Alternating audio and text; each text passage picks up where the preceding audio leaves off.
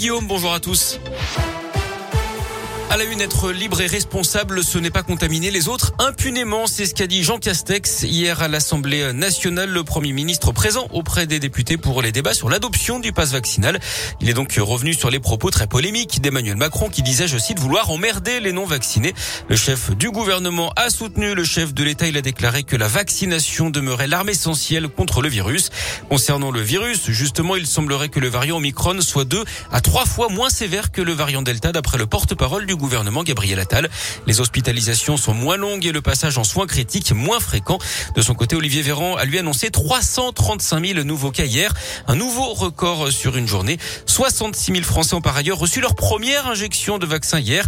C'est du jamais vu depuis le 1er octobre d'après le ministre de la Santé, Olivier Véran, qui est également revenu sur le faux pass sanitaire. 5% des personnes hospitalisées en avaient un et n'étaient pas vaccinées. Avoir un faux pass peut coûter 5 ans de prison et 75 15 000 euros d'amende. Mais cette nuit, les députés ont voté un amendement sur le repentir. Les personnes qui détenaient des faux passes et qui n'auront pas de sanction si elles se font injecter une première dose de vaccin dans les 30 jours suivant l'infraction. Dans l'actu local, cet incendie à Vénissieux hier soir, les pompiers sont intervenus dans un appartement vers 19h30 avenue Antoine Billon. Pas de blessés, mais six personnes ont dû être évacuées et seront relogées. Un drame dans l'un, un TER qui reliait Bourg-en-Bresse à Lyon a percuté une voiture au passage à niveau de Perona hier vers 21h. La conductrice du véhicule, une femme d'environ 70 ans, est décédée. La douzaine de passagers du train n'a pas été blessée. Les circonstances de la collision restent encore à déterminer d'après le progrès. Le trafic a lui été interrompu jusqu'en fin de soirée. Le scandale de la dépakine, le labo lyonnais Sanofi fait appel après avoir été jugé responsable d'un manque de vigilance et d'information sur le médicament qui présentait des risques pour le fœtus en cas de prise pendant la grossesse. Les obsèques d'Igor et Grishka Bogdanov auront lieu lundi en l'église de la Madeleine à Paris.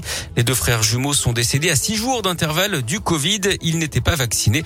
Ils sont notamment connus pour avoir animé l'émission de science-fiction Temps X dans les années 80. On connaît la date du procès en appel des attentats de Charlie Hebdo et de l'hypercachère de Paris qui avait fait 17 morts en 2015. Il aura lieu du 12 septembre au 21 octobre prochain. Deux des 11 personnes qui avaient été condamnées en première instance en 2020 ont fait appel du jugement. On termine par du sport et du tennis avec la saga Novak Djokovic qui continue en Australie.